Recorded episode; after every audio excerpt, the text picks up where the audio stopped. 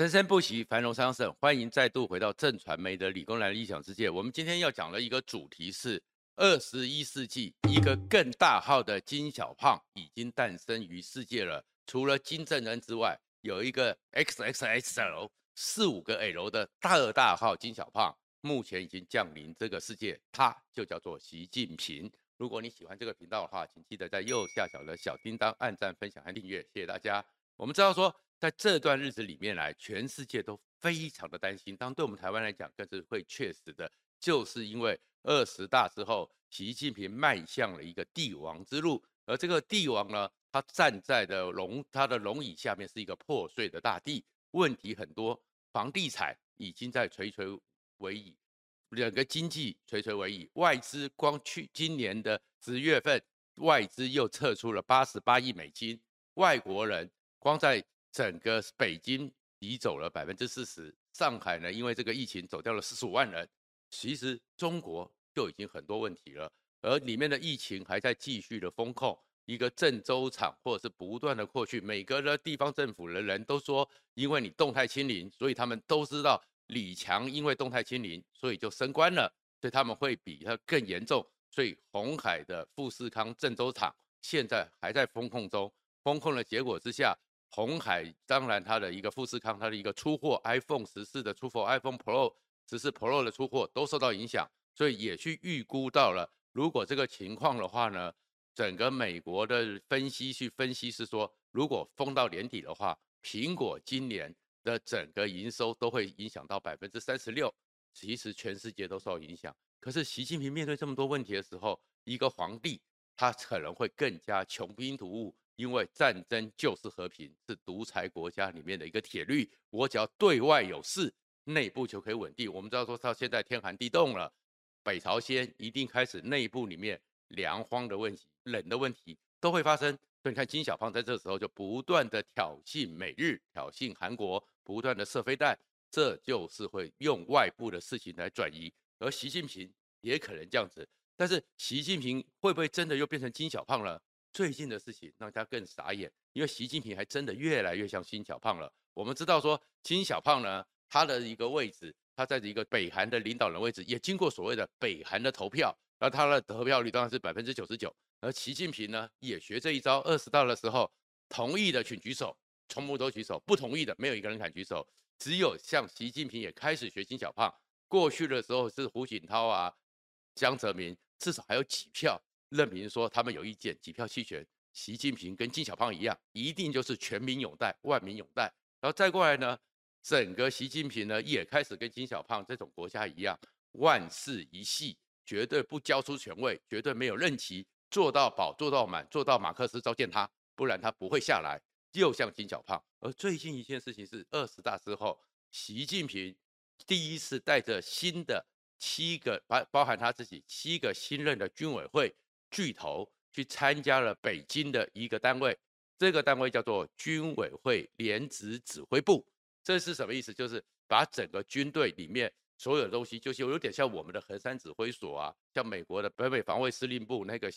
地下日末下延山的那个末日地堡里面那样一个，就是整体的。而习近平完毕之后出来宣布，他又多了一个头衔，他叫做军委会联指指挥总指挥。所以习近平呢，又现在的身上呢，就开始加了很多头衔。第一个头衔当然是中国国家主席、中共中央总书记，再过来是中共军委会主席。这过去都是这样子，然后继续给自己加头衔，又加了一个叫做中共军委会联指总指挥。然后你又看到他管了二十几个的所谓的专案小组，头衔一大堆。那在全世界只有一个人，他的头衔，如果你真的去上网查。把他的头衔写出来，总共一百一十九字，搞不好最近又增加了。那个人叫做金正恩，大元帅，银河宇宙总司令，点点点点。你看习近平的心态不是跟金正恩一模一样吗？而这样一个恐怖的人，更可怕的是，当然大家讲了，对日本的媒体、美国都很担心，一个没有刹车皮的一个机制，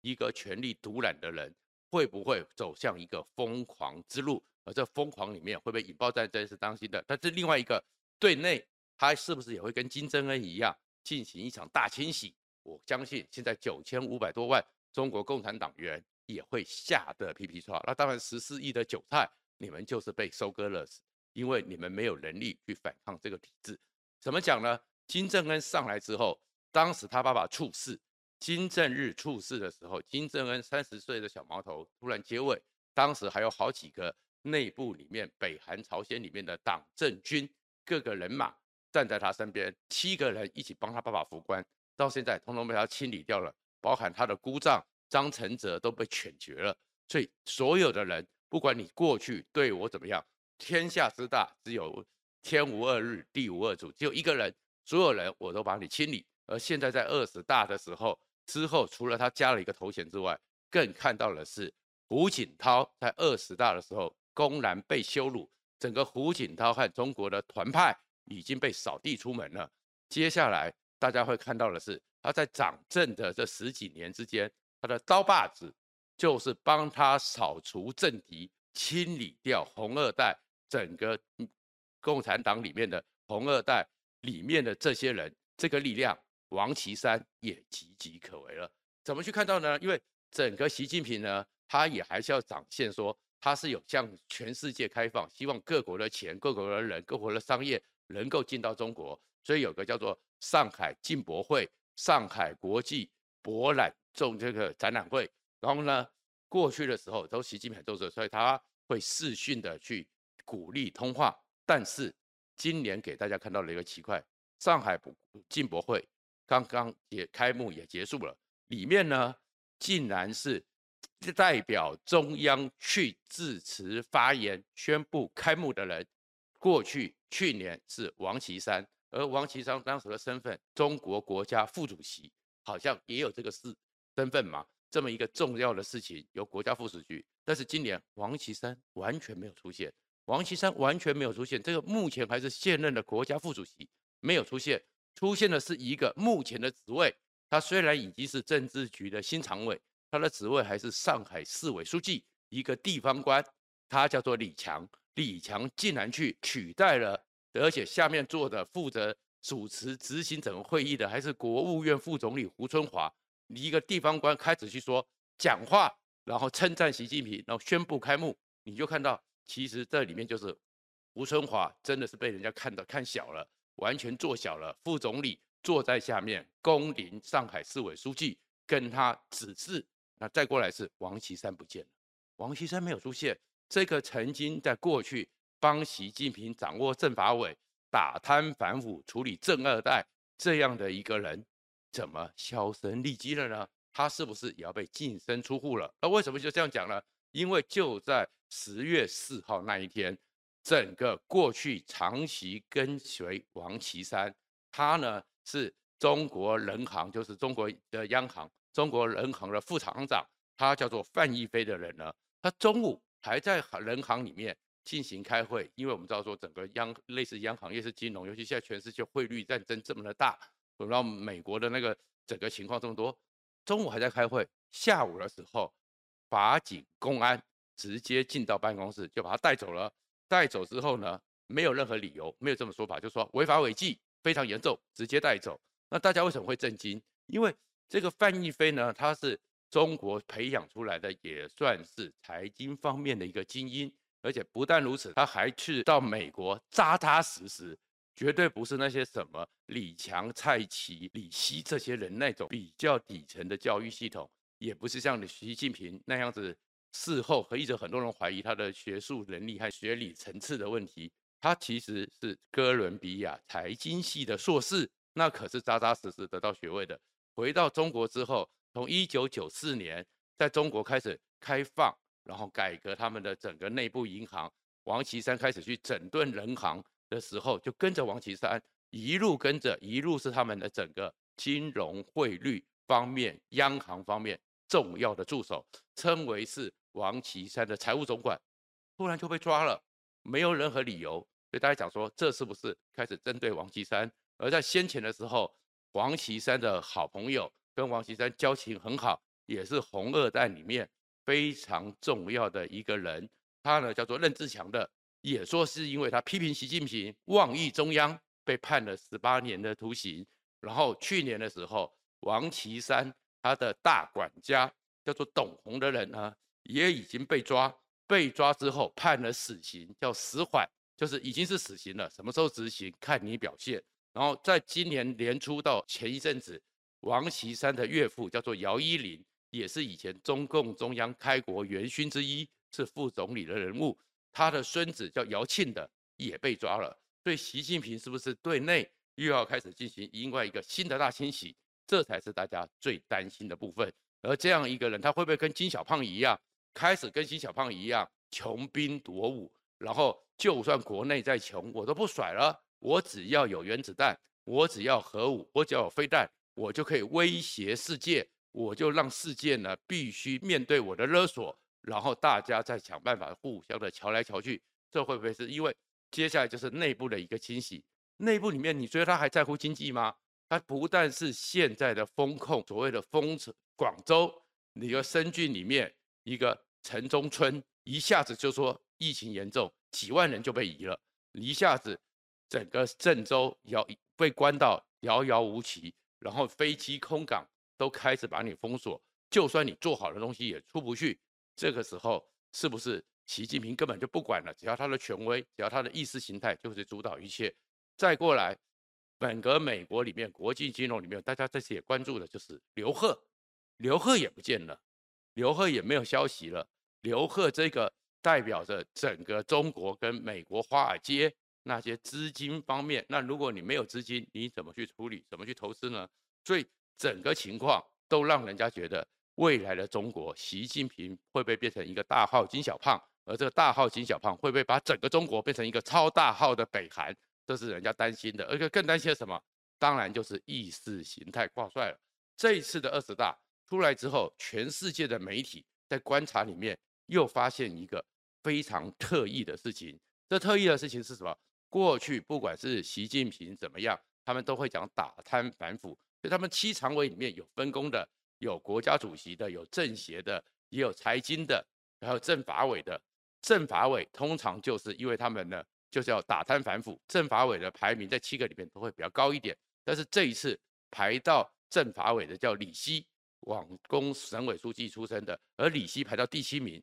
政法委的位置挪到了最后，不再是过去的名列前茅，大家就认为说，习近平呢，现在呢，可能他接下来他过去十年透过王岐山这些不断的透过打贪反腐弄掉了几十万人。然后把权力一把抓，所有人只要我觉得我要对付你的时候，我就把你抓起来，就给你安个罪名，恐怕不再是重点，不再打贪反腐，但是不代表习近平不再对内清洗。就刚刚讲的，包含你会看到的王岐山这些字在被清洗中，李希这种打贪反腐这样一个以打贪反腐为名的内部整肃，看起来已经不是他重点。但是更可怕的是，里面有两个人，一个叫王沪宁，一个呢叫做呃丁薛祥。王沪宁就是他们一直在控制社会主义思想，是他们思想上的一个控制师，意识形态的发动者。丁薛祥过去都是整个习近平的文胆，而王沪宁继续往上升，丁薛祥去接，然后将来去主管的就是思想抗共是原来内部的宣布文宣，然后现在呢，中共中央又开始公布中国的官媒。可以去入主像抖音啊，像什么这样中国的各种的平台，而这平台他们只要进股入股百分之一，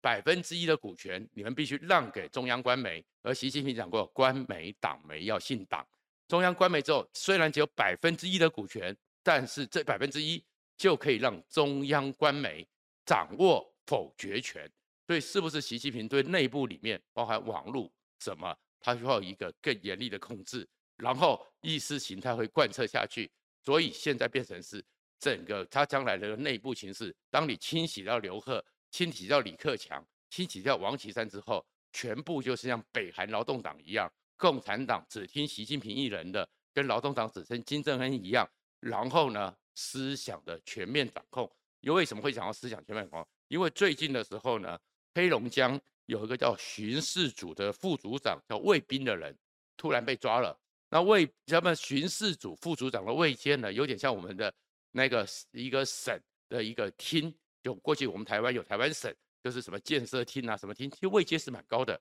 也是省级的干部。魏斌被抓了，被抓的理由叫做批评诋毁了党和国家领导人。所以你看到他现在已经不是我要抓你，我要动你的时候，不是已经是因为你的打贪反腐，因为你的情妇特别多，因为你 A 了多少钱，我在你的厕所里面挖到了多少金块，这些都不重要了。思想有问题，我就抓你。所以，然后控制中央的一个权力结构也变成是掌握思想。所以，中国是一个非常可怕的一个社会。而这样一个社会里面，当然我们知道我们那些台商很可怜，你现在。要走又走不掉，不走了又将来会麻烦。可是这样一个变动之下，我们更担心就是暴走皇帝习近平会不会有一个状况，能够对台湾或对全世界形成新的威胁。而在这样一个状况里面，我们当然更要去关注的就是美国现在这个选举，其中选举里面比较激进的共和党，当然民主党出乎意料的，本来认为民主党会垮得很惨。看起来还在制衡，可在这过程里面，抗中还是他们的一个主题。而美国如果加深对习近平的一个威胁，那习近平会不会把这种威胁转移找台湾来出气？这恐怕我们面对这样一个越来越像金正恩的暴走皇帝，我们做好准备了吗？我们有办法让他在台湾海峡当头棒喝，放弃侵略的野心吗？这将是我们台湾一直要面对的课题，也一直要想尽办法。保卫台湾的重要课题，谢谢大家。